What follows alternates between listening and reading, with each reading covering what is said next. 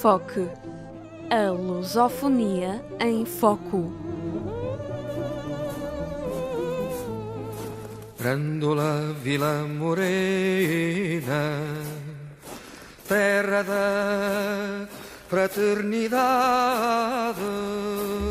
Quem mostrava esse caminho longe, quem mostrava esse caminho longe, esse caminho passou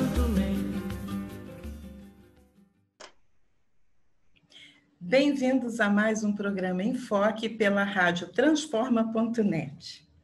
A nossa convidada de hoje é a doutora Arlete Sampaio, que, foi, que é deputada distrital. Foi também, eu vou colar, ela foi secretária de Desenvolvimento Social no governo Agnello Queiroz foi da Secretaria Executiva do Ministério do Desenvolvimento Social no segundo mandato do presidente Lula, entre 2007 e 2010 vice-governadora do DF entre 95 e 98, é médica, é baiana de Itajubá e chegou em Brasília em 71. Seja muito bem-vinda, uma honra para nós. Muito obrigada pelo convite, fico feliz de falar com vocês. Muita honra em, em conversar consigo, em termos a doutora Arlete no programa, neste programa Enfoque da Rádio Transforma. Muito bom, é bom saber que tem uma rádio Transforma aí em Porto, porque é, esse é um excelente nome para uma rádio. E para esse momento, não é? para esse momento em particular. Exatamente. E, e pegando daí, doutora Arlete, como é que a senhora, especialista em saúde pública, como é que a senhora vê o manejo da pandemia no Distrito Federal e no Brasil nesse momento? Olha, nós brasileiros e brasileiras estamos vivendo um momento muito crítico da nossa história, um momento em que se combinam é, uma crise sanitária, uma crise econômica que já existia antes, mas se agudizou com a crise sanitária, uhum. uma crise política, porque nós temos um insano governando o Brasil. Esse insano não deu nenhum tratamento ao combate a coronavírus como nós gostaríamos. Quer dizer, o Ministério da Saúde eh, não coordenou qualquer atividade junto aos governadores de estado, aos prefeitos municipais, de forma que eles pudessem se sentir respaldados, apoiados, no sentido de combater essa pandemia aqui no nosso país.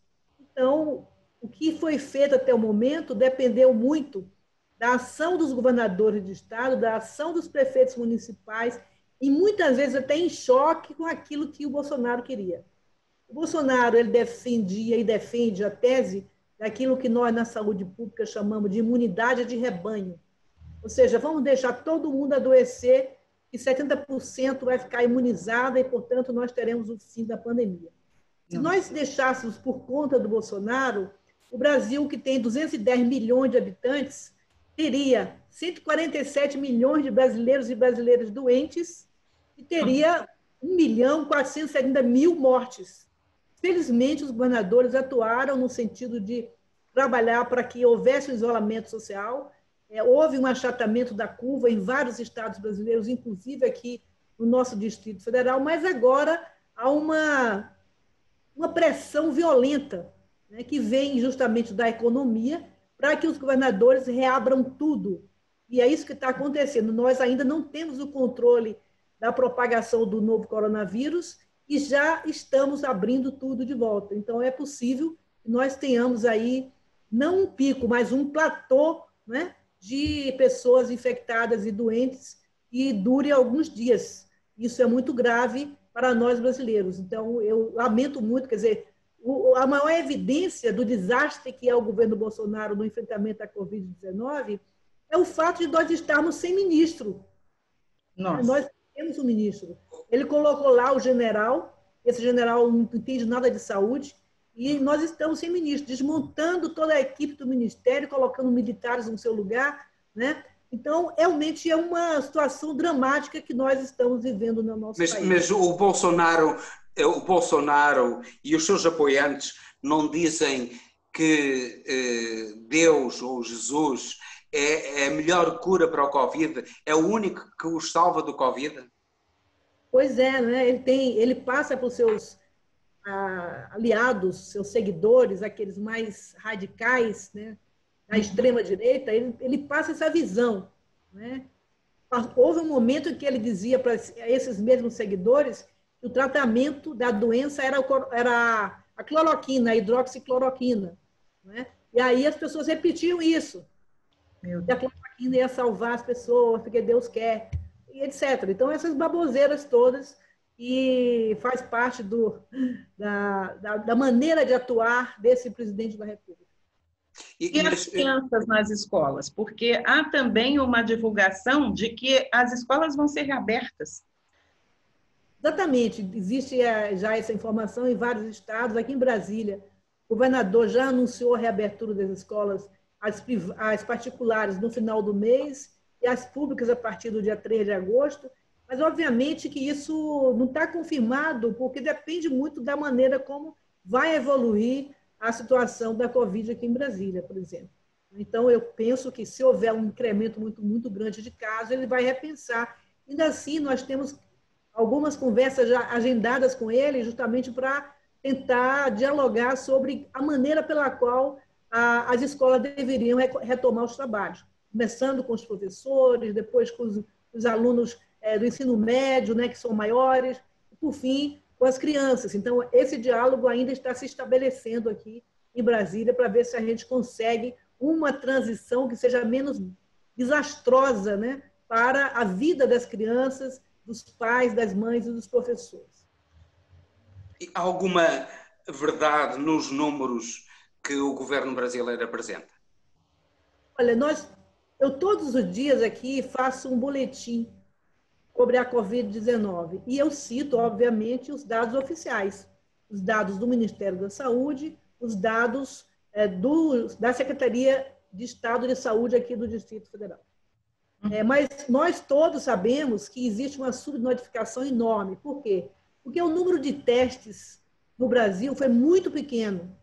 Então, existe uma gama de pessoas que se infectou e que não tem sintomas que jamais foram contadas. Então, aqui há várias, é, é, vários cálculos que se fazem, até de dizer que nós temos, na verdade, oito vezes mais o número de casos que são dados oficialmente. Então, se hoje, se ontem o Brasil tinha 1 milhão 603 mil e 55 casos confirmados, se multiplica isso por oito para dizer é. que essa é a realidade de pessoas infectadas no nosso país. Então, essa é a estimativa que fazem os epidemiologistas é, em relação à situação concreta e real do Brasil. E nós, aqui, estão... nós, desculpa, eh, nós aqui na Europa vemos uh, os uh, enterros em, em valas comuns, uh, imensos enterros em valas comuns, algo de, de, absolutamente trágico e desesperante e humilhante para as próprias famílias, com um sofrimento incrível. Eh, e eh, isso também passa nas televisões brasileiras? É, passa sim. É, algumas televisões têm uma, uma, postura um pouco mais crítica em relação ao governo, têm mostrado essas imagens. Evidentemente, com a internet, as redes sociais mostram muitíssimas vezes essas imagens, só que isso está, está mais ou menos superado nesse momento. Isso foi no começo mesmo da pandemia, quando cresceu muito exorbitantemente. Agora já está mais devagar. Ainda está crescendo, mas nesse intervalo, o sistema de saúde se estruturou um pouco melhor para dar conta de atender os pacientes, hospitais de campanha foram construídos, etc., que, de forma que hoje não existe tanta essa, tanto essa informação de gente sendo enterrada em valas comuns, como já aconteceu em, nos estados brasileiros do Pará, da Amazônia, do, Amazônia. de São Paulo, né? E, doutora Arlete, e a questão indígena? Como é que está sendo o atendimento aos indígenas? Olha, o, o governo Bolsonaro ele tem obsessão em acabar com os indígenas. Ele mira a terra dos indígenas, as terras que foram, inclusive, no nosso, na época do governo do presidente Lula da Dilma, essas terras foram é, repassadas aos indígenas formalmente. Ele, ele, demarcadas, ele quer, né? demarcadas, né? Ele quer, tanto que no começo ele já quis transformar a demarcação como se, se fosse uma tarefa é, diretamente vinculada a, a, ao Congresso Nacional e não ao Poder Executivo, etc. Então, é, o Supremo Tribunal Federal tem entrado muito nesse debate em defesa né, dos direitos da população indígena e, é, e havia um ramo na, na, no Ministério da Saúde que cuidava da saúde indígena e foi totalmente desmantelado. Um outro Meu programa Deus. que o nosso governo criou para atender as populações mais carentes, de, de regiões mais remotas, foi o programa Mais Médicos, que também foi, foi encerrado né, no governo Bolsonaro. Havia muitos médicos cubanos aqui fazendo parte desse programa e eles foram devolvidos ao país. Então, realmente, hoje nós temos uma dificuldade enorme de cuidar dos nossos indígenas. E a FUNAI tem, tem é, pessoal para poder fazer esse atendimento? Porque. Não, não, na FUNAI. Chegou, é, o que chegou para nós é que ele desmontou praticamente, não é? Praticamente desmontado, colocando militares no lugar, gente que não tem o menor interesse. É, na verdade, o que, o, que, o que existe hoje de atendimento à população indígena é dos estados, são dos governos estaduais. Quer dizer que a população está entregue praticamente aos governadores e prefeitos que tenham alguma empatia, que queiram fazer alguma diferença. Exatamente, exatamente. Onde não há governador responsável que procura justamente equipar a sua, a sua, a sua, a sua Secretaria de Saúde para atender as pessoas, nós estamos vendo desastres acontecerem. Né? Não houve aporte de, de, de recursos, não houve aporte de testes, não houve aporte de é, respiradores, equipamentos necessários para que os estados pudessem se organizar melhor. Então, os, os estados, eles próprios, é que saíram loucamente procurando é, se equipar para fazer frente à pandemia. É possível é, responsabilizar criminalmente Bolsonaro por esta tragédia do Brasil?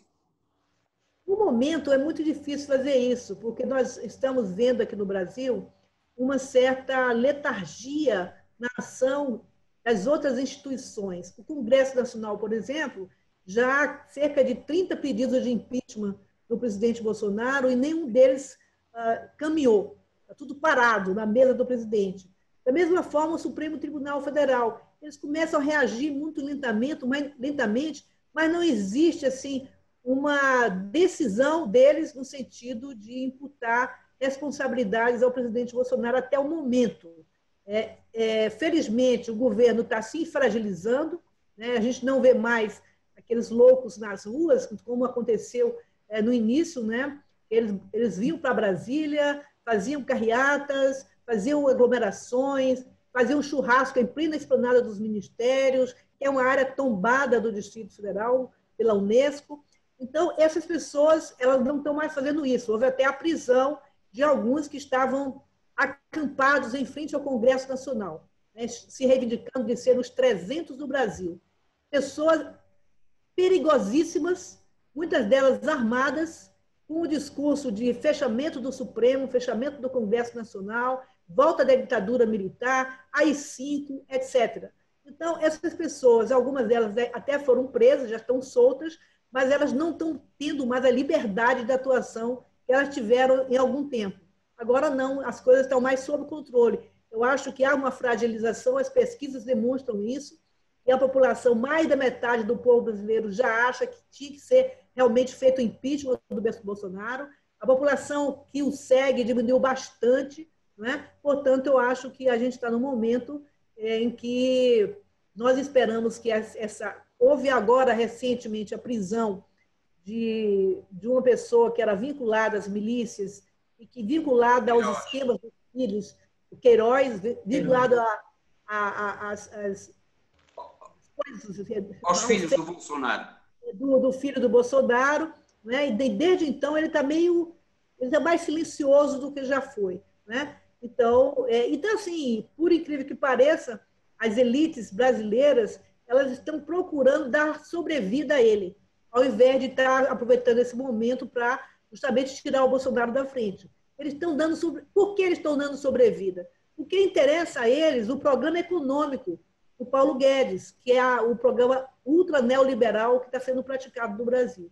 Então, as elites brasileiras querem esse programa à frente, como fizeram a reforma trabalhista, a reforma da Previdência, essas reformas todas que retiram direitos importantes da classe trabalhadora brasileira. Então, eles não querem tirar o, o Paulo Guedes, portanto, eles procuram dar sobrevida ao Bolsonaro. Hoje mesmo, no jornal, o presidente do, da Câmara dos Deputados falava: ah, o Bolsonaro tem que abandonar essa sua linha ideológica, tem que mudar os ministros, são lunáticos, etc. Entende? Tem, em vez dele colocar para frente pedido de, os pedidos de impeachment que estão sobre a mesa dele, ele fica dando conselho ao Bolsonaro como se fosse possível ele se corrigir. Né? Eu acho que uma pessoa como o Bolsonaro, que é visivelmente um sociopata, não vai se corrigir jamais.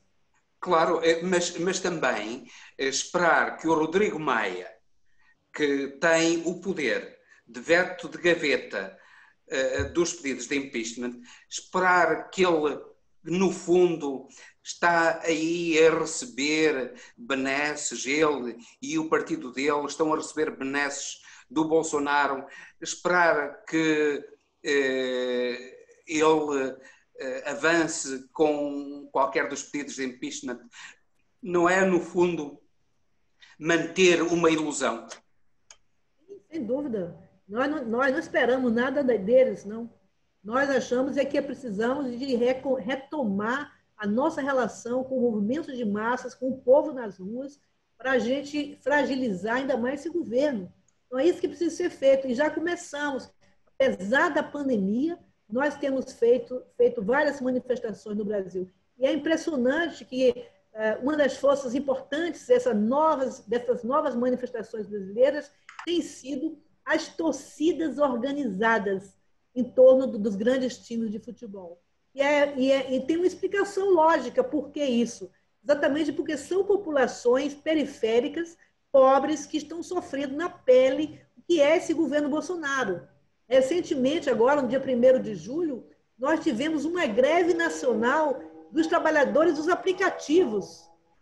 Porque se havia antes a expectativa de que agora eles não eram mais trabalhadores, mas empreendedores individuais, essa ilusão acabou com a realidade. A realidade é de pessoas que não têm qualquer direito, não têm qualquer é, vínculo empregatício, portanto, são pessoas que estão extremamente fragilizadas, trabalhando é, 12 horas por dia para poder ganhar um mínimo. Então, realmente, as pessoas agora estão se dando conta do que é esse governo, do desastre que é. E essas pessoas estão já começando a se manifestar. Nós temos feito inúmeras manifestações aqui em Brasília mesmo, nós já fizemos duas manifestações de rua e temos feito, temos feito pequenas manifestações é, quase todos os domingos. Né? Nas, e, tem, e, as, e, as, eh, eh, e, e as televisões, a imprensa, dão eco dessas manifestações? Quase nada, quase nada, porque afora a TV Globo, que curiosamente, né, é, anda falando um pouco mais contra o Bolsonaro, mesmo agora também deu uma certa parada. Mas, no começo, elas até refletiam as manifestações que estavam acontecendo. Na verdade, quem mesmo comunica sobre essas manifestações são as redes sociais. É. E, e essa é a nossa ideia mesmo, é replicar aquilo que é verdade para porque a mídia tradicional não hegemônica não não publica, não diz, é de acordo com seus interesses, não é? Não é no, no interesse, no melhor interesse da população. E, e, a, e, e a partir disso, eles também é, prometeram auxílio emergencial para a população, que também está reclamando, tem gente que não recebeu, e ainda há aqueles que indevidamente receberam. Como é que isso está sendo visto? Como é que isso está sendo. Há alguma expectativa de, de corrigir isso? De... Olha, o, o, o Congresso Nacional debateu muito fortemente essa questão do auxílio emergencial. O presidente Bolsonaro ele queria é, dar às pessoas 200 reais, 200 reais durante dois meses. E foi a partir da pressão dos partidos de esquerda, dos movimentos organizados, e conseguimos aprovar 600 reais. A proposta do meu partido, o Partido dos Trabalhadores, era que fosse repassada, repassado às pessoas um salário mínimo. E isso não vingou, então ficaram 600 reais. Uhum. Duas parcelas. E agora o presidente admite pagar duas mais parcelas. duas parcelas. Pagar mais duas parcelas. Cerca de 10 milhões de pessoas se inscreveram e não receberam. Né? E muitas pessoas que não tinham direito receberam. Inclusive pessoas que estão presas receberam. Né? Pessoas Mas essa classe são... média, e essa, nós vimos aqui socialites, aquelas que vêm nas revistas, nas colunas sociais, essa classe média eh, continua a apoiar o Bolsonaro? É cada vez menos, cada vez menos. E é impressionante como ele agora se apercebeu de que é importante para conquistar ah, os segmentos mais pobres, né, os, os, os estamentos D e E, né, ele precisa manter o auxílio emergencial. Né? Então, ele está agora procurando crescer justamente na base que foi historicamente a nossa base, os mais pobres do Brasil. Né? Então, agora, por exemplo, eles já falam de recriar um novo programa de transferência de renda. E não seria mais o Bolsa Família, mas seria um outro programa, inclusive prometendo que fosse um valor acima do que se pagava, do que se paga hoje é, a partir da, da proposta do governo do presidente Lula. Então, realmente, ele está tentando entrar nesse universo aí que ele nunca entrou, porque está perdendo de maneira muito rápida o apoio da classe média. E o PT e os partidos de esquerda estão a, a mobilizar, a, aproveitar no fundo a, essa verdade que foram eles que pressionaram o Bolsonaro para esse auxílio emergencial e que se não fossem eles o, o, o, o povo brasileiro, a esmagadora maioria do povo brasileiro não teria praticamente nada. Eh, estão, estão a mostrar ao povo brasileiro essa verdade?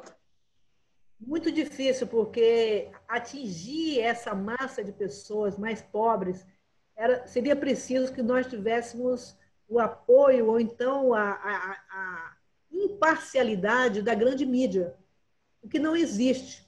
Então, nós eh, passamos essas informações através das redes sociais o tempo todo, mas nenhuma imprensa quer fortalecer o Partido dos Trabalhadores.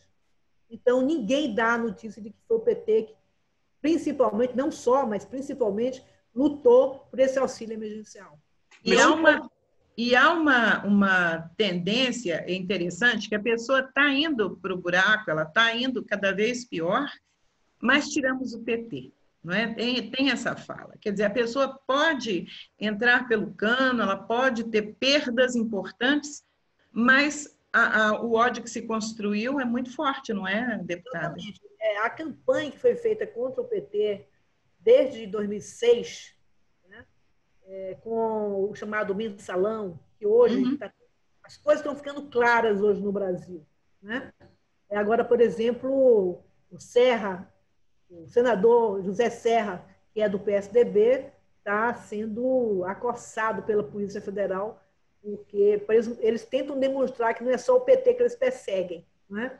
mas ah. evidentemente que é o PT que eles perseguem. Desde 2006, o mensalão, uma coisa absurda que aconteceu, uma desvirtuação, um desvirtuamento completo da realidade, e depois toda essa carga, todos os dias as pessoas vão me falar o PT é corrupto, o PT é corrupto, o PT é corrupto, né? Então, isso pegou de forma absurda. Né? Então, é uma lavagem cerebral, né? Nós não conseguimos é, combater com a nossa narrativa a narrativa deles. Porque qual era a tese que elegeu o Bolsonaro? O PT quebrou o Brasil, o que é um absurdo, que é mentira absoluta. Pelo contrário, uhum. tudo que, por exemplo, no ano passado, para fechar as contas, do Brasil, foi preciso eles gastarem 40 milhões de dólares do, do, do, das reservas cambiais do Brasil, né? deixadas pelo nosso governo. É, então, é, é, essa é uma mentira to, totalmente absurda. E essa, e essa Mas... mensagem está a passar para os cidadãos brasileiros e, sobretudo, para a classe média brasileira que tem eh, que tem, no fundo, uma grande capacidade de influenciar as próprias, as próprias classes mais baixas. Essa mensagem está a passar. Olha, Não estão a recorrer uh, às reservas cambiais que o, o, os governos do Lula e da Dilma uh, conseguiram. É, mas, veja bem, eu estava dizendo, primeiro vou concluir só o raciocínio para vocês entenderem. Então, essa é uma narrativa, o PT quebrou o Brasil. A segunda narrativa é a seguinte, o PT quer destruir a família. Então, aí as fake news foram fartas, né? coisas absurdas que eles colocavam como sendo práticas que os professores faziam, que nós, na educação, propunhamos que os professores fizessem, etc. Então, veja bem, nós não conseguimos desmontar essa narrativa até o momento. Este momento agora no Brasil está sendo importante porque a, a toda a, aquela tentativa de passar a ideia de que a Operação Lava Jato foi uma operação contra a corrupção está sendo desmontada. Então, com o desmonte dessa Operação Lava Jato, as coisas vão ficar mais evidentes. As pessoas vão se aperceber que foi tudo uma farsa para impedir que o Lula fosse candidato e ganhasse as eleições. Então, as coisas agora começam a se reverter muito lentamente.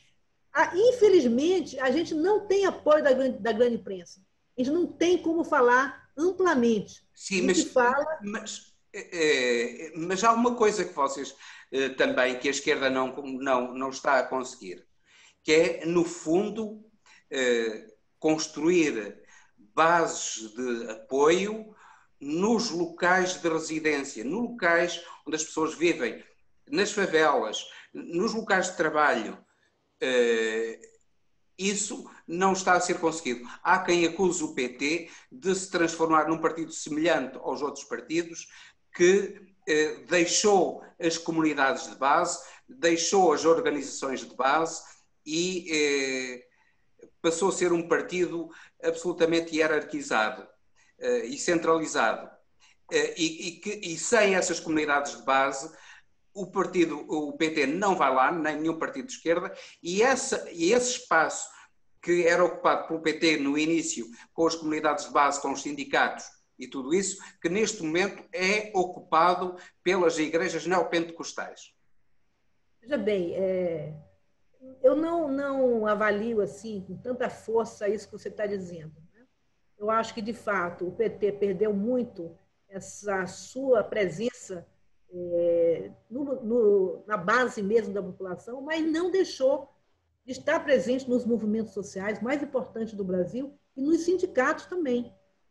Hoje nós temos vários partidos de esquerda, quer dizer, a tentativa de arrasar o PT, de desmontar o PT, é, fez com que o PT hoje não fosse o único partido porta-voz da esquerda brasileira. Há outros partidos que também têm esse papel.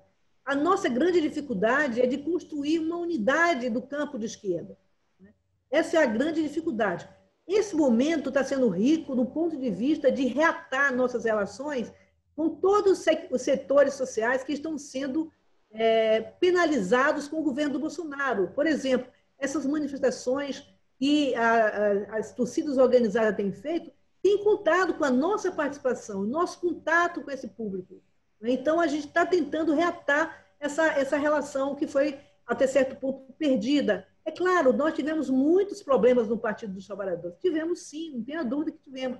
Mas não a ponto de dizer que nós perdemos totalmente os vínculos com o povo brasileiro, não. A gente ainda é, em todas as pesquisas que são feitas aqui no Brasil, ainda é o, o partido preferido daqueles que escolhem algum partido na sociedade. Apesar de tudo, nós ainda somos. Não é, não é pouca coisa, por exemplo, que apesar de toda a carga contra o PT, o nosso candidato à presidência da República foi para o segundo turno, não é? E disputou para valer com, com o Bolsonaro. Não é à toa o, que nós... o problema é ter insistido tanto no Lula quando era uh, nítido que o Lula não seria candidato, porque não o deixavam ser candidato. Sim, mas aí, aí que está. Existe prós e contras e contra essa estratégia. Ao mesmo tempo que você fala, você tem razão, demorou muito para encontrar um outro candidato, ao mesmo tempo, vincular o nome desse candidato ao nome do Lula foi muito importante. Talvez se não tivesse feito essa estratégia, o nosso candidato não tivesse o volume de votos que ele teve. Sim, mas ele, ele só apareceu como candidato quase no último momento. Sim, mas era o candidato do Lula. Sim, isso, mas, mas, mas, não era o Lula, mas repara, mas, ele tinha que se afirmar ele próprio. Compreenda e para isso seguinte, ele tinha de ter tempo. Compreenda uma coisa, é difícil você avaliar o que foi importante para o nosso candidato a manutenção do nome do Lula até o último momento, do que seria se não tivesse acontecido essa estratégia. É difícil avaliar, mas para nós do Partido dos Trabalhadores, nós temos convicção de dizer que se não tivesse o Lula ficado até o último momento como candidato e avalizado a candidatura do Fernando Haddad e ele ter, ser visto para, pela população como candidato do Lula, talvez ele não tivesse conseguido ir para o segundo turno. Entende? Então, é difícil você avaliar exatamente qual era, qual era e qual não era a melhor estratégia. Então, mas, mas então isso é porque eh, houve, eh, teria havido um erro na escolha do candidato. Aliás, é meu modesto entender, o Fernando Haddad é, é uma escolha relativamente frágil. Ele não é, ele não tem a força anímica do Lula. Sim, é difícil. Lideranças como Lula não se constrói com tanta rapidez leva um século, um século para ter um homem feito Lula, sabe? Com a liderança, com a capacidade dele, com a intuição que ele tem. Porque o Lula não é um cara que tem uma formação é, acadêmica de, formal, né? Acadêmica e de esquerda. Ele é um cara que tem sentimento do povo, tem sentimento de ele povo. era da fábrica, né? Ele era do é um sindicato. Cara que veio da fábrica, que veio do movimento é, sindical operário brasileiro, né? Então, mas ele tem um sentimento. Olha, eu trabalhei com Lula. O Lula é um, é um gênio. Eu diria a você, o Lula é um gênio. Ele tem uma capacidade extraordinária, ele tem uma memória fantástica, entende? Então, eu ficava assim, eu sou médica, tenho pós-graduação, e eu ficava vendo as reuniões que o Lula dirigia lá do governo, e eu ficava assim impressionada com a capacidade que ele tinha de coordenar aquele grupo de pessoas, todas elas, muitas, a imensa maioria delas são doutores, etc. e tal. Então, é, é, é, ele é extraordinário. Não é, não é fácil construir uma nova liderança como Lula. Né? Eu acho que o Fernando Haddad ele cumpriu um papel extremamente importante, a despeito do que você está dizendo, que ele não tem carisma do Lula, que ele não tinha. Eu, eu, eu é creio, muito apagado. Eu, já agora, é... eu, eu, peço desculpa por interromper, porque me parece uh, que aquilo que eu penso uh, é muito importante de refletir. Uh, Parece-me que, para além de um certo apagamento natural uh, do Fernando Haddad, ele é uma pessoa muito conciliadora, muito do centro, é incapaz de fazer as rupturas no momento devido. Aliás, em, na minha modesta apreciação, o governo da própria Dilma foi extremamente conciliador com, uh, com determinado tipo de políticas uh, conservadoras. Uh, e o Fernando Haddad é, dentro do PT é o indivíduo de centro, o indivíduo conciliador. E neste momento o PT precisava, é, é de um conciliador que o PT precisa. Olha, eu digo a você o seguinte: o nosso, quando nós fazemos o balanço, a avaliação dos nossos governos, Lula e Dilma, nós colocamos como um dos problemas maiores é, de, de erros que nós praticamos justamente a conciliação. A conciliação de classes, achando que o Lula poderia ser absorvido, digamos assim, por, pelas elites brasileiras, sem compreender que no Brasil nós ainda temos, infelizmente, a Casa Grande e a Senzala na cabeça das pessoas.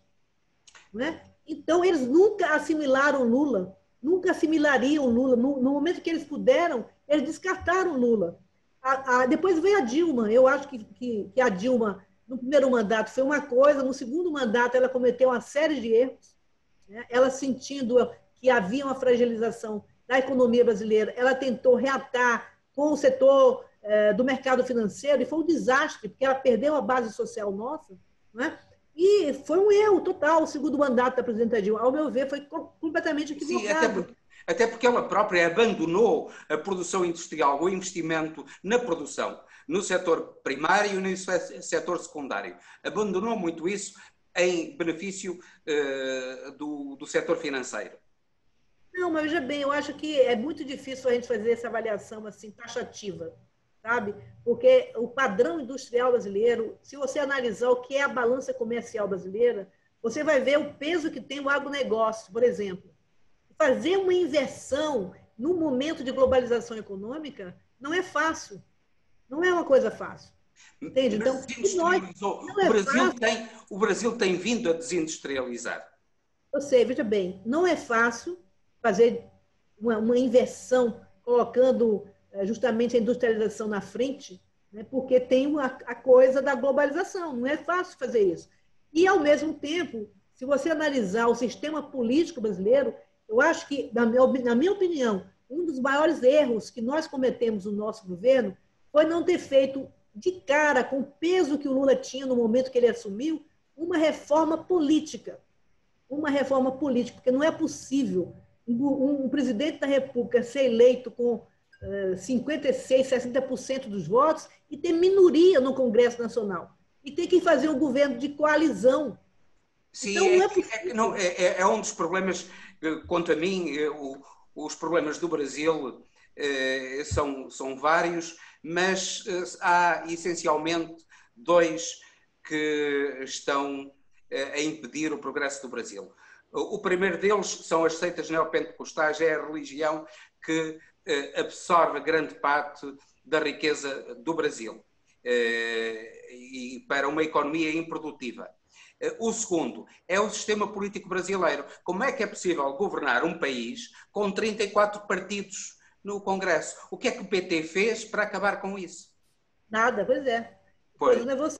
Eu acho isso também. Eu acho que o principal erro nosso foi não ter feito de partida, quando o Lula tinha apoio popular enorme, ele não ter feito uma reforma política brasileira tinha acreditado que era possível governar com as instituições herdadas, né, que eram, são instituições muito complicadas. Eu, eu creio que uma, um dos erros maiores do nosso governo foi não ter aproveitado a força política que ter, tinha o Lula no momento em que ele assumiu a presidência em 2003, ter feito uma reforma política, e não tentar governar com as instituições herdadas do período anterior porque essas instituições mostraram que elas estão a serviço do grande capital, elas estão a serviço das elites brasileiras. Então, foi um erro nosso não ter feito a reforma política. Como disse o Henrique, o Henrique nós não podemos ter no país 36 partidos políticos 34, né? então, 34 na Câmara dos Deputados é, é, é completamente impossível, isso é ingovernável. Ingovernável. Então, o governo pode ser eleito com imensa maioria de votos e não tem a maioria do Congresso Nacional. Tem que fazer um presidencialismo de coalizão. Isso é um desastre.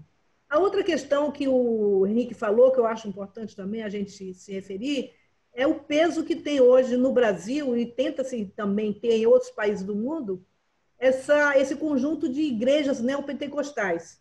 Primeiro, é preciso perceber que a, a extrema-direita ela cresce em todos os âmbitos da vida na, do mundo. Né? Ela cresce nas instituições do judiciário, ela cresce no Congresso, ela cresce nos partidos, ela cresce na Igreja Católica, ela cresce nas igrejas protestantes, mas elas crescem, crescem mais ainda através dessas igrejas chamadas neopentecostais. Porque eu, eu faço a seguinte análise: é, o, o, nesse momento é, de globalização, de financiarização do capital, é, onde eles têm o domínio não é, de todas, todas as esferas da, da administração política do mundo, eles têm o domínio, mas eles não têm hegemonia. Uhum. E para construir hegemonia, eles precisam de uma, entre aspas, ideologia. E essa ideologia eles encontraram em vários meios, entre eles nas chamadas igrejas neopentecostais, no chamado empreendedorismo e tantas outras coisas que eles tentam pintar como sendo a salvação do mundo. Né? Então, elas são hoje, aqui no Brasil, elas são a, a base preferencial do bolsonarismo. É através dessas igrejas que o Bolsonaro pôde reproduzir as fake news durante a sua não campanha eleitoral, porque ele não fez campanha, né? Quem, fez, quem, fez, foram as fake news é, e essa base radicalizada. Essas igrejas neopentecostais. Essa base é, radicalizada é, das igrejas neopentecostais, né, que são é, fundamentalistas no limite. Né? São, bur, são burlões, são burlões em termos simples.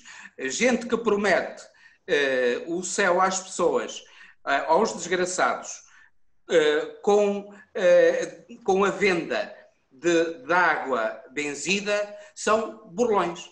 Não, Mais do que não, isso, não há, não há que dourar a pílula, não há que chamar outro nome. São bandidos, são burlões. Exatamente. São, são, são exatamente essas coisas mesmo. E Mas há uma coisa curiosa, é que essas igrejas neopentecostais vieram, os evangélicos, os neopentecostais, de um modo geral, foram, foram uh, seitas religiosas trazidas dos Estados Unidos da América para o Brasil. Não, é, pois é, nós sabemos que essas igrejas elas foram criadas na América, foram criadas pelos Estados Unidos e vindas para o Brasil. E, por exemplo, se vocês imaginam o que eles estão tentando entrar no território da Amazônia, é impressionante. Não é? Porque ali tem muito interesse. Né? Com a biodiversidade que tem a Amazônia, é, existem muitos produtos, existem regiões que eles procuram controlar. Tem regiões no Brasil hoje que as pessoas falam inglês, os brasileiros, não é? porque lá estão gente que, que veio de lá dos Estados Unidos para fazer esse tipo de trabalho. E então eles dizem que vão converter, que querem converter, querem levar os índios para o céu, eh, quando na realidade o que eles querem é a riqueza das terras indígenas. Exatamente. Isso não é isso, isso, isso não é dito uh, frontalmente uh, pelos partidos de esquerda denunciando essa burla uh, dos, dos neopentecostais. Não, nem sempre. Eu acho que há um enfrentamento hoje mais claramente, né? via redes sociais, mas com muito cuidado, porque dentro do nosso próprio partido tem esse pessoal. Dentro dos outros partidos também tem. Porque eles, eles cresceram, cresceram muito, não é?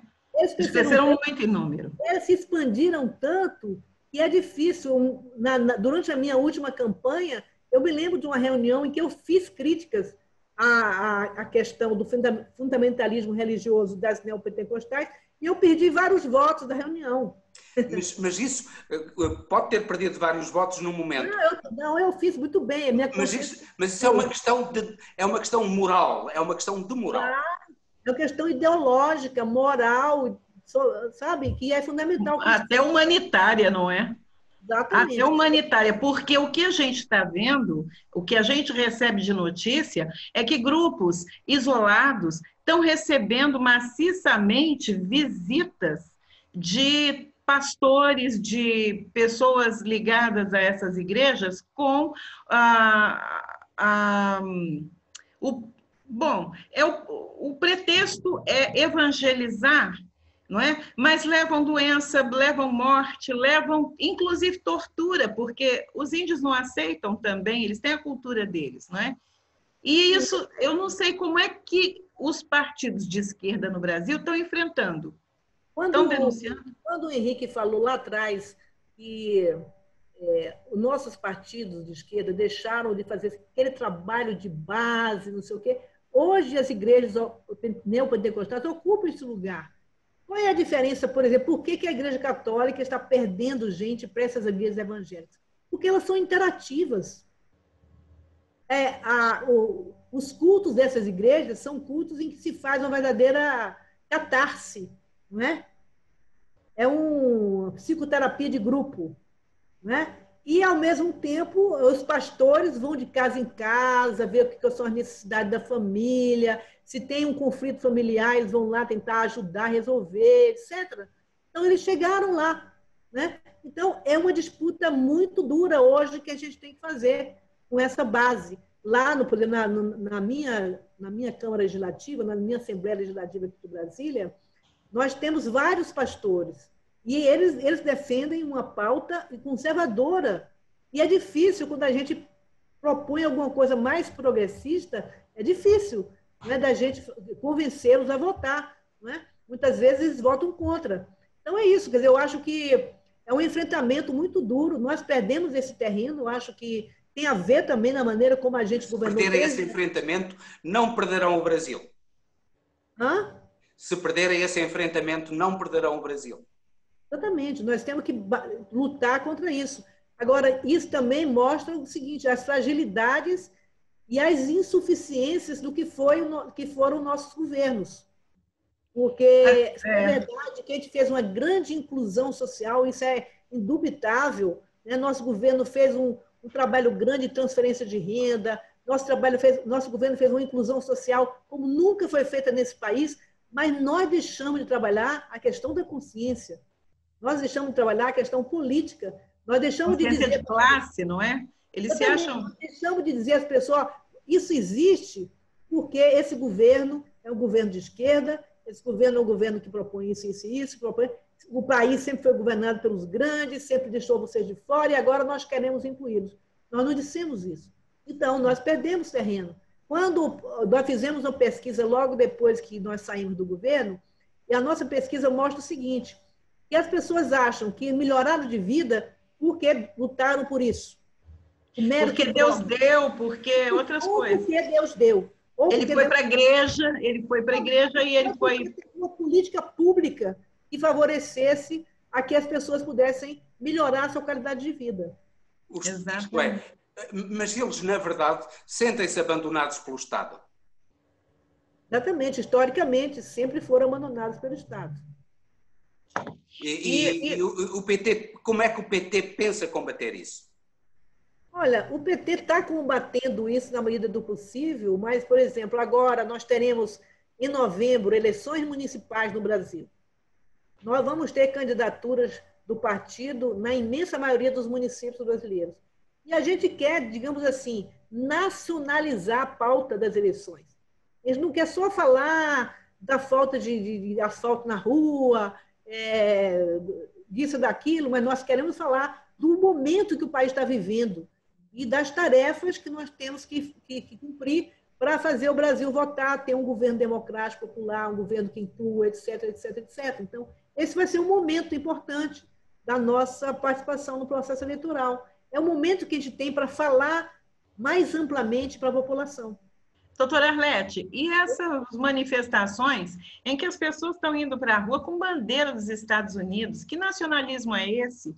esse é Até que ponto chegou essa. essa... Isso Israel. vem pelas igrejas também? Israel. Israel. Como é que pode? É, faz parte desse processo né, é, da extrema-direita no Brasil, de submissão do, do, do Bolsonaro completamente. Faz parte, faz parte disso Faz parte disso ou isso faz parte de uma estratégia, quer, quer dos Estados Unidos, portanto, quer dos serviços secretos americanos, quer do, do Estado. A Lava Jato, inclusive, foi descoberto. Do complexo né? financeiro, do complexo militar industrial e da finança americana para desindustrializar o Brasil, para tornar o Brasil, para terciarizar o Brasil e tornar o Brasil uma espécie de colónia americana. E, e a vinda desses, dessas igrejas neopentecostais sabe-se, sabe-se mais que sabido que grande parte dos pastores são agentes dos serviços secretos dos vários países.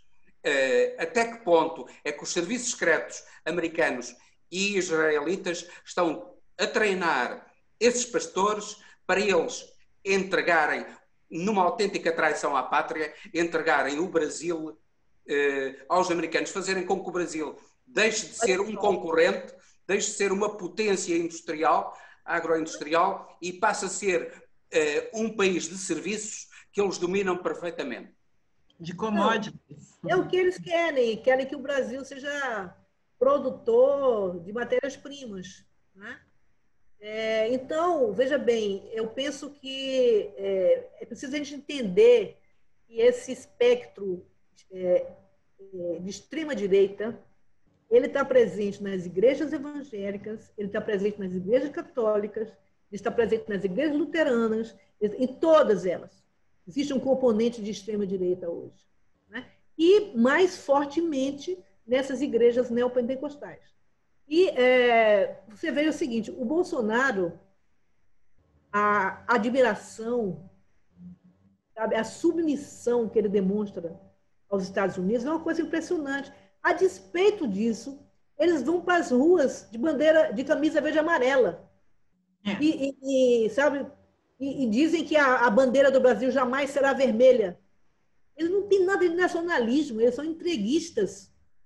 Eles é, querem. Não será vermelha só, não, né? Terá até estrelinhas, não é? Vermelha, é. branca, listadinha. Não, ela pode continuar verde e amarela, só que o que nós não, queremos. Mas o incrível é que eles falam isso e se vestem com a bandeira americana. Exatamente. Quer dizer, nós queremos um Brasil soberano, um país Sim. que tem soberania nacional. Né? Eles não estão entregando tudo. Se, se vocês analisarem agora a última é, proposta do, do Guedes, no sentido de privatizar do Brasil as coisas, então é um absurdo, eles querem entregar tudo para os Estados Unidos. Né? Então, é, eu acho que é uma, uma guerra que nós estamos enfrentando e cuja dimensão é muito maior do que simplesmente achar que o nosso adversário imediato é o Bolsonaro. Ele é, sim, mas ele é, ele é apenas porta-voz de, uma, de um conluio internacional e quer colocar o Brasil mais uma vez, sob a submissão dos Estados Unidos, quer que o Brasil volte ao Fundo Monetário Internacional, não tenha nenhuma soberania, etc, etc, etc. Então é isso. A saída mas, mas, também, mas também, já agora uma pergunta que me parece muito importante, é, de saber a sua opinião. Quando Bolsonaro diz que a salvação virá de Israel, isso é algo de inocente? É apenas religioso? Ou há aí uma submissão aos interesses políticos eh, do sionismo, de Netanyahu particularmente, de determinada. e, é e uma influência dos serviços secretos israelitas? Olha, eles têm relações sim com os serviços secretos de Israel, tudo isso eles têm, mas eu acho que o uso Israel, da bandeira de Israel é muito simbólico para os evangélicos. É a terra prometida, etc. E tal. Então, é simbólico. Então, eles mexem muito com simbologias.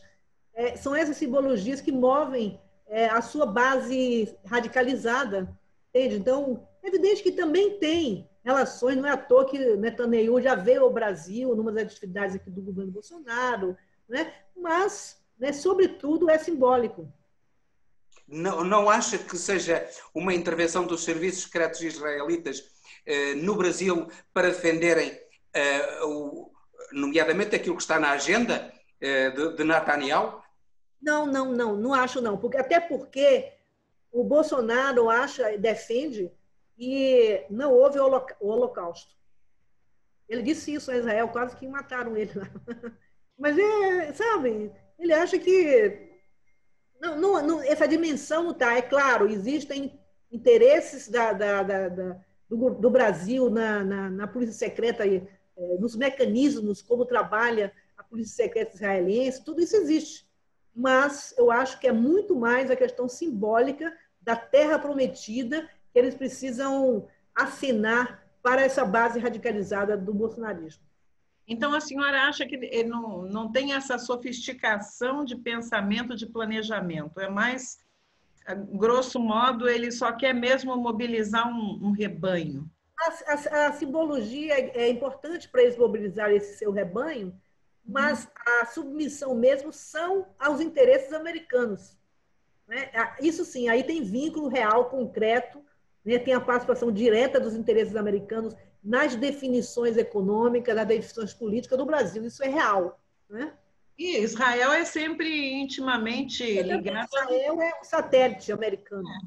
Sim, eles funcionam mas muito ele, bem. Mas, ele, mas o Bolsonaro apoiou a mudança de capital de Tel Aviv para Jerusalém e está a apoiar agora a anexação da Cisjordânia? Ele, eles apoiam tudo que os Estados Unidos apoiarem. Ele não tem um pensamento autônomo né? Ele não, aceita então, que. Então, ele não tem uma, um interesse direto com, com Israel é, que não passe pela, pelo interesse americano. Interesse, eles fazem o que os Estados Unidos quiserem. Se é para dizer que Israel tem que tomar realmente toda a área dos palestinos, eles, eles apoiam. Tudo que os Estados Unidos quiserem, eles vão, vão, vão querer também. Mas é curioso, é curioso que o Bolsonaro diz nacionalista, patriota, E, e não o acusam de traição à pátria, de entreguismo? Claro que nós, nós o acusamos todos os dias.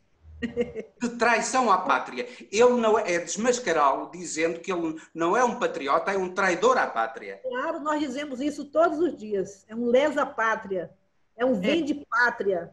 Isso que ele é.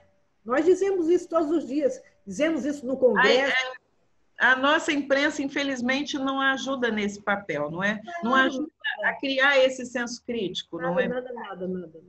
Infelizmente, nós caímos nessa, não é? Estamos é, reféns dessa narrativa, não é? E que acho que, como é que a senhora vê agora para desconstruir esse momento trágico do Brasil? Qual é a saída? Como é que a gente vai sair desse atoleiro? Olha, eu acho que não tem outra maneira senão a gente é, ter paciência e dialogar com o povo.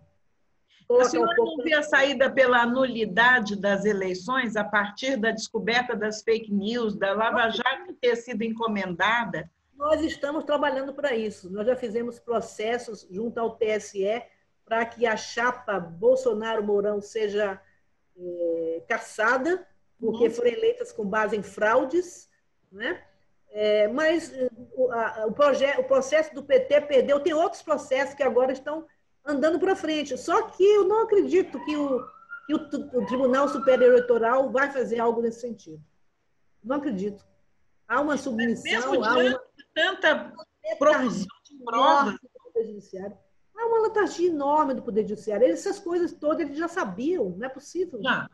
Desde a da divulgação do áudio do Jucá, já era para ter desmontado, né? Se não quiser, povo na rua, povo na rua. E se nós não abalarmos ainda mais a popularidade do Bolsonaro, nós não vamos é. conseguir. E eles ajam. Eles só vão é agir no último momento. não é? Do, é. Doutora Arlete, por quê? A esquerda sempre se pautou pelo cuidado, por seguir os preceitos da OMS, mas a direita vai para a rua. Então, agora, é, acho que nós chegamos no ponto que não tem mais como, não é? Exatamente, temos que ir para a rua. Temos que fazer alternativa, povo, não é? Temos que ganhar o povo para eles compreenderem que esse governo é um desastre do país. É um desastre econômico, sanitário e sobre todas as óticas, não é? Nós, esse governo é um desastre. Portanto, a gente tem que convencer o povo disso, que o povo se mexa, se mobilize para tirar esse, esse governo daí. O PT assumiu a bandeira do fora Bolsonaro, temos dito isso todos os dias. Ah, nós temos feito nas cidades aquilo que eles faziam, fizeram contra a Dilma, os panelaços, né? Uhum. E várias ações nesse sentido. E aos poucos eu acho que a gente vai agregando mais gente. A gente se a gente não mudar a correlação de forças existentes no Brasil, a gente não vai inclusive forçar o Poder Judiciário ou o Congresso Nacional a tomar medidas mais duras. Perceber que o povo tem visão, que percebe o que está acontecendo, né? E não pode ser. E, e, a senhora acha que esses movimentos estão crescendo? Sem dúvida, eles estão começando. Né? Nós estávamos parados, não havia grandes manifestações nesses últimos tempos, e agora nós ficava temos... mais no panelaço, né? Ficava no panelaço. Agora, é importante a gente perceber que não, não foram os partidos os primeiros a ir para as ruas gritar fora Bolsonaro em defesa da democracia. Foram as torcidas organizadas. Isso é uma mudança de qualidade do ponto de vista da participação popular nas manifestações. Nós já tivemos aqui entrevistados que disseram que nos disseram que o Brasil era um país sem esperança. Está a vir alguma esperança para o Brasil? Claro que acho, tem que ter esperança sim. Nós, nós temos que ter, reconstruir essa esperança. Agora, não, não achemos que a gente vai fazer isso pela nossa vontade. Uhum. A gente vai, tem que ter paciência e tem que ter uma estratégia para reatar nossas relações com o povo brasileiro. E, e inclusivamente estão a pensar começar a partir da base, a partir dos locais onde as pessoas vivem, dos locais onde as pessoas se encontram, dos locais onde as pessoas trabalham. Estão a reconstruir isso? A esquerda brasileira está a reconstruir isso? Sim. E aos poucos nós estamos fazendo isso. Né? Nós, nós, nós fizemos isso durante a campanha em defesa do Lula, a gente criou os comitês de base né, pela libertação do Lula, pela liberdade do Lula. É, esses comitês existiram em várias cidades, em vários lugares, juntando o povo mesmo, né? E é, agora nós estamos nessa, nessa construção de um grande movimento fora Bolsonaro. Um, um, inclusive, assim, com vários, com vários, digamos assim, espectros de frentes, né? Uma frente democrática para impedir que a, a radicalização do Bolsonaro para levar o Brasil a um fechamento maior ainda. Nós temos uma, uma frente mais de partidos políticos, nós temos agido muito em comum com os outros os partidos políticos de esquerda para também atuar nessa direção do impeachment do Bolsonaro, de defender no Congresso Nacional a pauta do povo, a pauta dos trabalhadores, a pauta da soberania nacional. Nós temos feito esse trabalho. Agora. Mas a, à frente. Pois é, mas isso não é muito vago, não seria muito importante, desculpa, isso não será demasiado vago e não será demasiado genérico eh, e não é, não pensam ir a questões concretas da vida concreta das pessoas para a partir daí eh, construírem as bases a partir de objetivos concretos de base que as pessoas sentem de, de, do pão, da paz, da paz que o Brasil está em guerra, em guerra civil. Henrique. Da necessidade de paz no Brasil. Compreenda uma coisa, compreenda uma coisa. Não é a nossa vontade que determina a realidade. Não é, infelizmente. Nós estamos fazendo tudo isso que você está falando, tudo isso. Mas não nos esqueçamos que houve um golpe que tirou a Dilma do poder, né, sem nenhuma razão, sem, nenhuma, sem nenhum crime de responsabilidade da Dilma. Houve uma construção de um bloco político, é, econômico, social que sustentou a eleição do Bolsonaro que sustenta esse governo até agora. Agora, pela primeira vez na história do Brasil, você começa a assistir uma pequena dissensão do lado desse bloco. Sabe, enquanto ele tiver feito uma barreira para as nossas ações, a gente não vai mudar a correlação de forças. Você entende?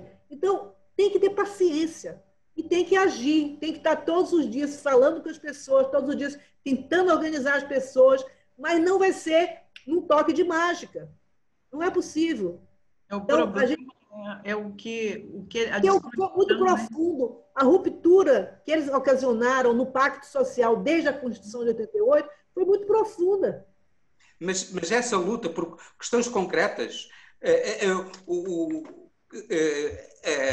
a paz, a paz social, porque o Brasil, o Brasil está numa guerra civil do crime. Vou chamar você, Rick, vou convidar você para vir para o Brasil, para você dirigir esse, essa coisa toda aqui, porque, meu amigo, nós fazemos tudo isso que você está dizendo, tudo isso todos os dias.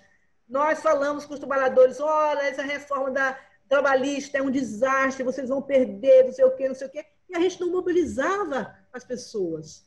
A gente falou, gente, essa reforma da Previdência é um desastre, vai atacar, não sei o quê. E a gente não mobilizava as pessoas.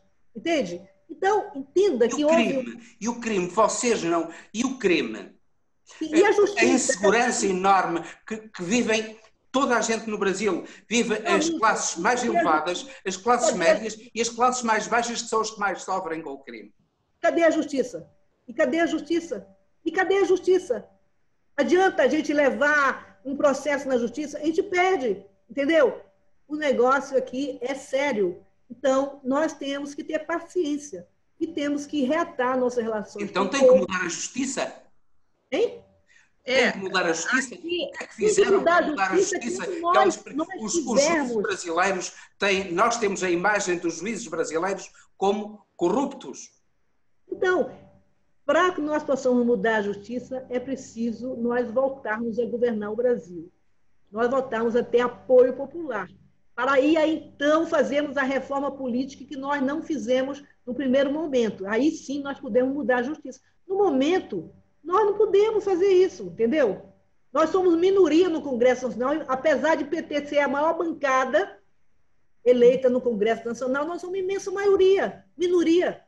São 513 deputados, nós temos 56, deputados do PT. E somados com todos os partidos de esquerda, nós não passamos de 120. Entendeu? Então, não é fácil. Isso é também, isso representa também uma, um, uma, um grande falhanço da esquerda na mobilização do eleitorado brasileiro. Que se em tantos só tem 120, é um não, grande falhanço. Não é não, não é não. É, é o sistema político brasileiro que é um, um absurdo, é um equívoco, entende? Que gera esse tipo de distorção. E agora o que eu vejo que me preocupa é que essa frente democrática, ela inclui pessoas que não são propriamente da esquerda, não é? Não, veja bem. Então, como é que é? O que, que pretende fazer? Existem várias frentes. Existe uma frente democrática ampla, geral e restrita, que tem gente que não quer nem tirar o Bolsonaro. Apenas quer que o Bolsonaro não não endureça. Não endureça o regime, tá certo? Ah, tá. tá. Certo? Existe uma frente de esquerda. Essa frente, sim, ela é classista. Ela tem um propósito progressista. Né? Então, são várias frentes. E nós temos que estar presente em todas elas. Mas com a criminalização do MST, dos movimentos é, sociais, me preocupa isso, porque como é que ficam essas famílias? Porque esses é, sempre é, deram apoio aos governos de esquerda. Esse pessoal sempre esteve na luta, não é? E agora são, estão sendo enquadrados em lei de, de, de segurança? Não, ainda não, eles continuam existindo, eles continuam se mobilizando, nós continuamos apoiando eles, eles nos apoiando. Existem duas frentes aqui, populares, uma Frente Brasil Popular e tem a Frente Povo Sem Medo, a Frente Brasil Popular incorpora inúmeras entidades e promove uma série de atos e realizações aqui no Brasil. Existe a Frente Povo Sem Medo, que é um, uma população mais voltada para a questão é, urbana, né? o direito à moradia, essa coisa. Então, é. essas duas frentes trabalham juntas hoje. Então, existem vários mecanismos pelos quais a gente pode pensar que vamos na frente é, conseguir reverter essa situação e mudar a correlação de força no Brasil. Existem várias frentes. Então, nós não estamos parados, entendam isso. Nós não estamos parados. Nós não estamos deitados em berço esplêndido. Nós estamos atuando todos os dias, todas as horas, todos os minutos do dia. Mas nós aqui em Portugal, nós aqui em Portugal não temos a noção disso. Não temos a noção de que a esquerda brasileira tem um programa claro e firme de luta por coisas elementares como a paz, o pão, saúde, habitação, educação. Trabalho. Trabalho, claro. A justiça social, então? Nós temos, nós temos tudo isso, viu, Henrique? Temos um programa, o PT lançou um programa, fez um trabalho enorme de, de, de recolher é, digamos assim, opiniões das pessoas a respeito da construção desse programa, entende? Temos tudo isso que está falando, nós estamos agindo, só que ainda não conseguimos quebrar essa frente político-econômico-social da, da, das elites brasileiras. Que estão base... representadas na bancada da bala, da Bíblia e do boi, né?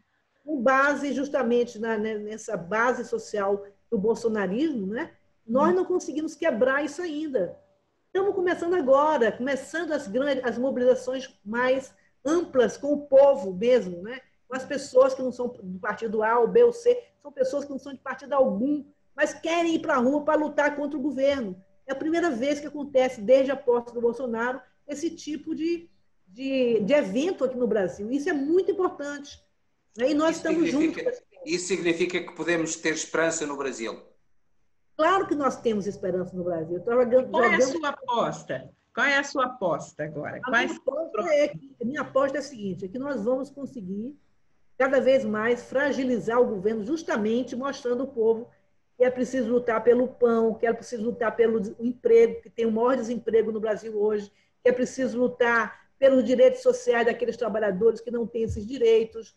Nós, a partir de coisas concretas, né, e contra a política desse governo, nós temos que reagrupar as pessoas.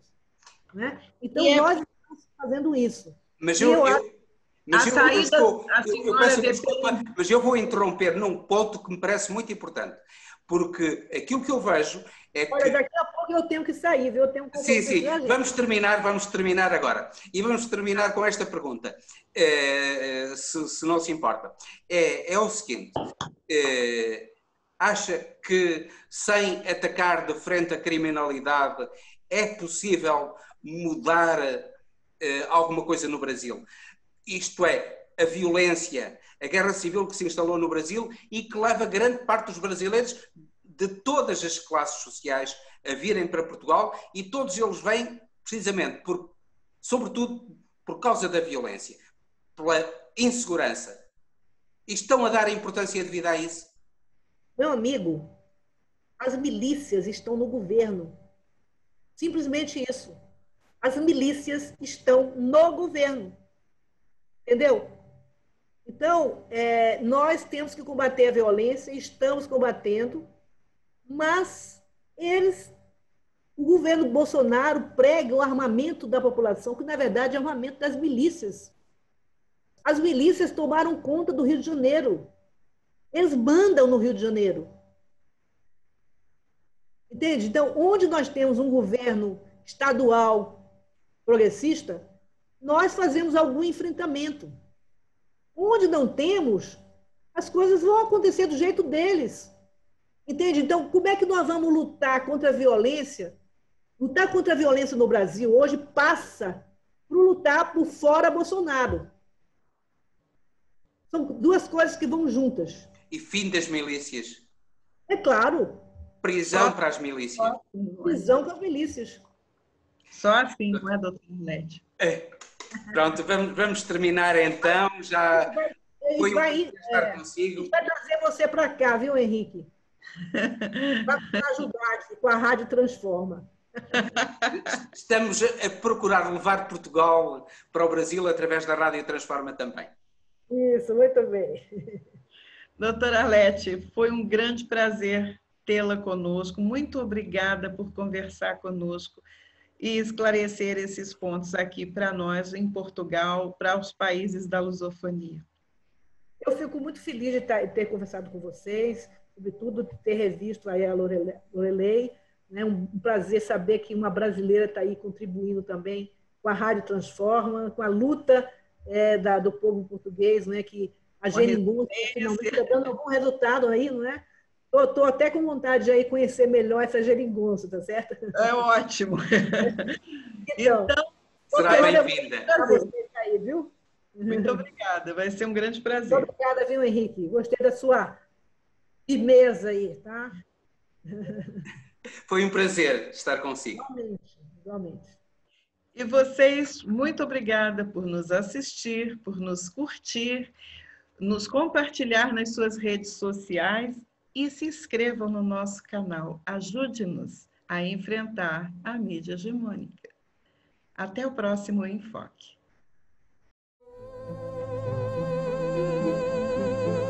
Enfoque. A lusofonia em foco. Grandola Vila Morena, terra da fraternidade. Quem mostrava esse caminho longe, quem mostrava esse caminho longe, esse caminho passado